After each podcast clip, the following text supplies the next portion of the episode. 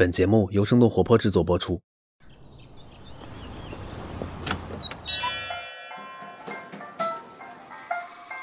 您的生动早咖啡好了，请慢用。嗨，早上好呀！今天是二零二一年的八月二十五号，星期三。这里是生动早咖啡，我是来自生动活泼的梦一，几条商业科技轻解读，和你打开全新的一天。不久之前呢，国内的几家主要的长视频平台都发布了他们今年二季度的财报和数据。那从当中可以看到，各家的用户增长好像多多少少都出现了一些问题，拉新难已经成为了爱优腾们现在最大的困扰之一了。那接下来能够给他们的选择又有哪些呢？几条商业科技动态之后，我们将会和你一起来关注。首先来关注一下国内。董明珠也带不动格力电器了吗？八月二十二号，格力电器发布了二零二一年上半年财报，营收呢大约是九百一十亿元，同比增长大约是百分之三十一，净利润大约是九十五亿元，同比增长大约是百分之四十九。虽然说实现了营收净利的双增长，但是格力的半年报背后还是透露出了一些其他的信号。格力上半年的营收呢是相当于二零一八年同期的水平，净利润也和二零一七年相当，也就是说公司的经营水平还没有恢复到疫情前的状态。格力的利润为什么上不去呢？有多家机构分析说，主要的原因呢还是原材料价格上涨。不过最近铝材、钢材等等一些原材料的价格在逐渐的回落，预计今年下半年家电企业的利润能够得到改善。除此之外，上半年全国多个地方升温慢。对于空调的需求也就比较少，导致整个行业都处在一个缓慢复苏的状态。那说到格力呢，也不得不提到它的强劲对手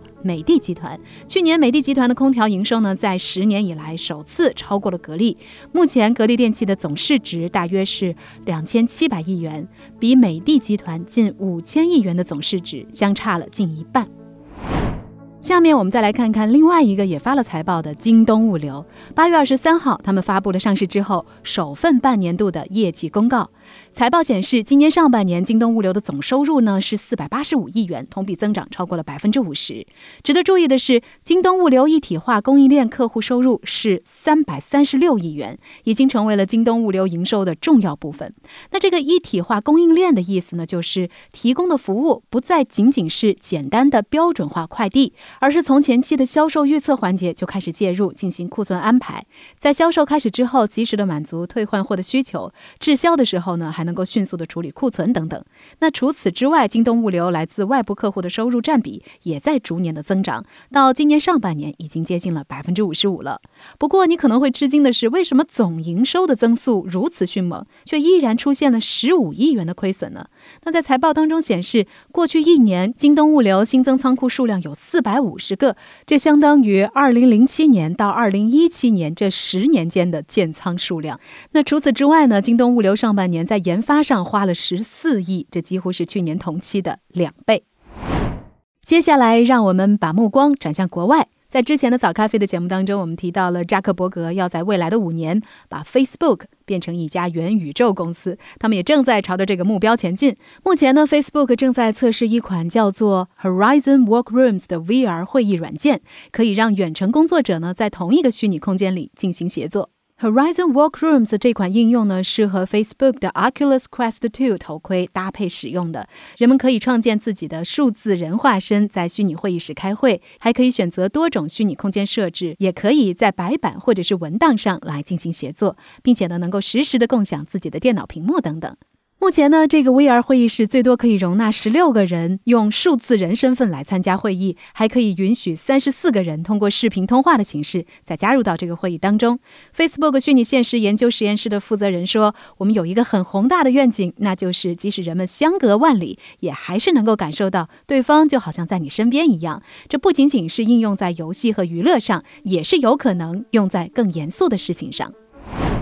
下面我们来关注一下辉瑞。八月二十三号，美国食品和药品管理局 FDA 完全批准了辉瑞 BioNTech 的新冠疫苗，这也让辉瑞疫苗成为了全美国首支获得全面正式批准的疫苗。不过呢，最近这段时间和疫苗话题绑在一起的辉瑞，却为自己之后能够在更广阔的领域发展和竞争做储备。也同样是在八月二十三号，辉瑞发表了声明，说将会以每股十八点五美元的价格收购加拿大药厂 Trillium。Trillium 呢是一家加拿大癌症免疫创新疗法的研发公司，目前正在研发增强患者先天免疫系统的药物，来检测和摧毁癌细胞。那这项收购呢是辉瑞投资计划突破性增长计划 Breakthrough Growth Initiative 的一部分。那作为这个计划的一部分，去年九月，辉瑞已经对 Trillium 公司投资了两千五百万美。美元。当时呢，辉瑞公司肿瘤学研发机构的高级副总裁就成为了 Trillium 的科学顾问。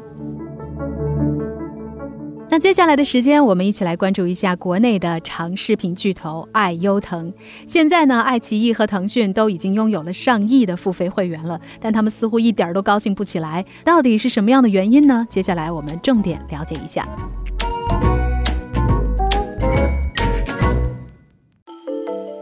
不久之前，爱奇艺、腾讯视频还有优酷等几个主要的视频平台或母公司都发布了他们今年二季度的财报和数据。那相比几年前纷纷高调宣布付费用户数上亿时候的兴奋，这一次带着看似亮眼成绩的头部玩家们都显得有些冷静。先来看一下他们今年上半年的表现。各家长视频网站当中，付费会员数第一名的是腾讯视频，他们拥有一点二五亿的付费用户，和上季度持平。第二名，爱奇艺，他们目前的付费用户数是一点零六二亿，而在去年一季度，这个数字是一点一九亿。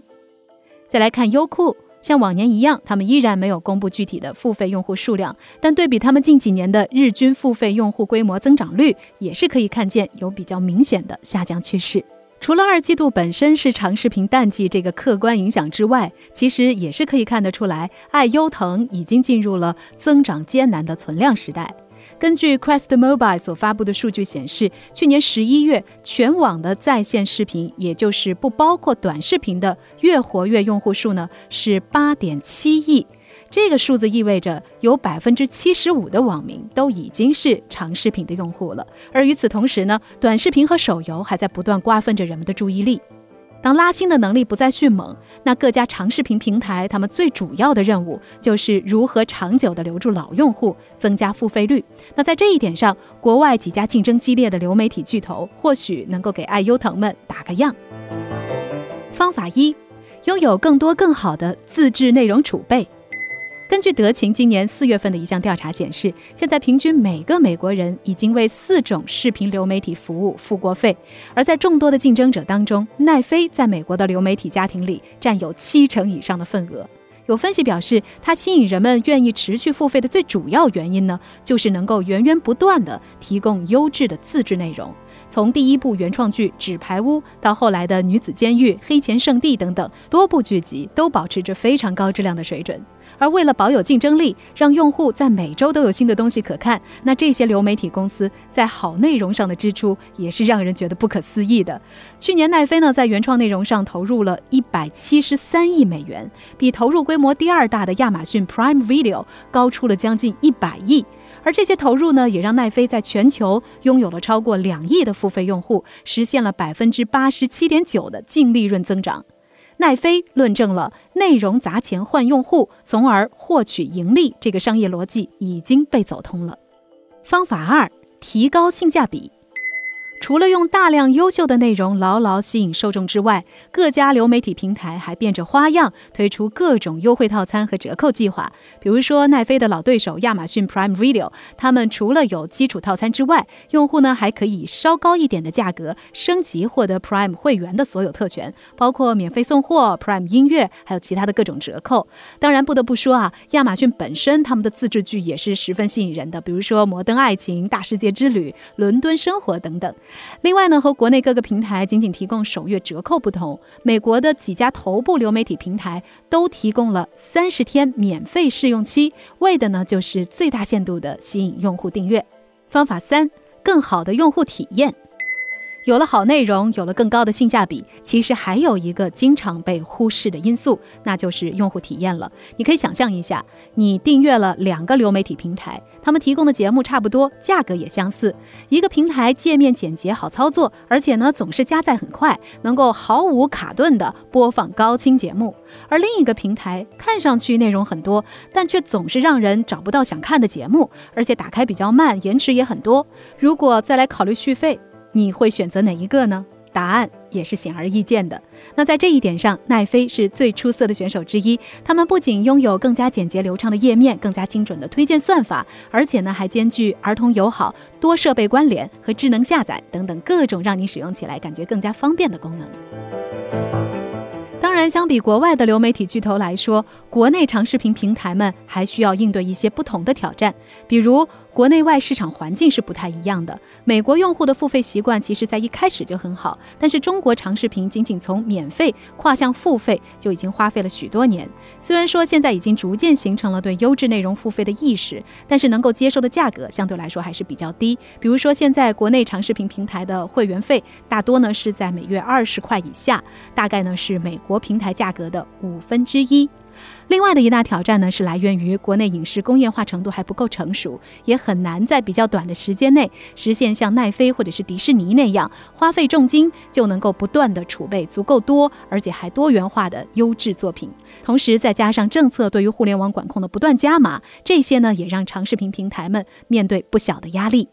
不过呢，我们也可以看到，现在国内的版权环境是越来越规范了，这也是保障原创内容权益和影视工业化发展的重要前提。所以，爱优腾们的前景虽然说充满挑战，但是仍然是值得期待的。那聊到这儿了，就想问问你，你平时爱追剧吗？你是不是会为一部剧去注册成为某家视频网站的会员呢？不妨可以在我们的评论区一起聊一聊。那在今天节目的最后，占用大家一分钟的时间，咱们要打一个招聘广告。我们节目的制作公司生动活泼，现在正在寻找一系列和播客相关的岗位，分别是内容研究员、业务拓展和合作管理总监、声音设计师、播客制作实习生、内容营销负责人以及节目制作人。你可以在我们生动活泼的公众号上回复暗号。入场券来查询详细的信息。所有的简历呢，我们的 HR 都会仔细阅读，并且会尽快回复。简历的接收邮箱是 hr at 声 FM.cn，。记不住也没关系，你可以点击我们的 show notes 来找到相关的内容。如果你身边有合适的人选，也欢迎推荐给我们，非常感谢。好了，以上就是今天的生动早咖啡，我们周五早上再见啦，拜拜。这就是今天为你准备的生动早咖啡，希望能给你带来一整天的能量。本期节目监制徐涛，编辑狄青依依，后期设计陈太太，运营刘瑶，以及制作人梦一。感谢你的聆听。如果你喜欢我们的节目，请记得在苹果 Podcast 给我们五星或者好评，也欢迎你分享给更多的朋友，这会对我们非常有帮助。同时，你也可以在公众号和微博搜索“生动活泼”。声是声音的声，这样就可以了解更多与我们节目相关的信息啦。生动早咖啡，期待与你下次再见。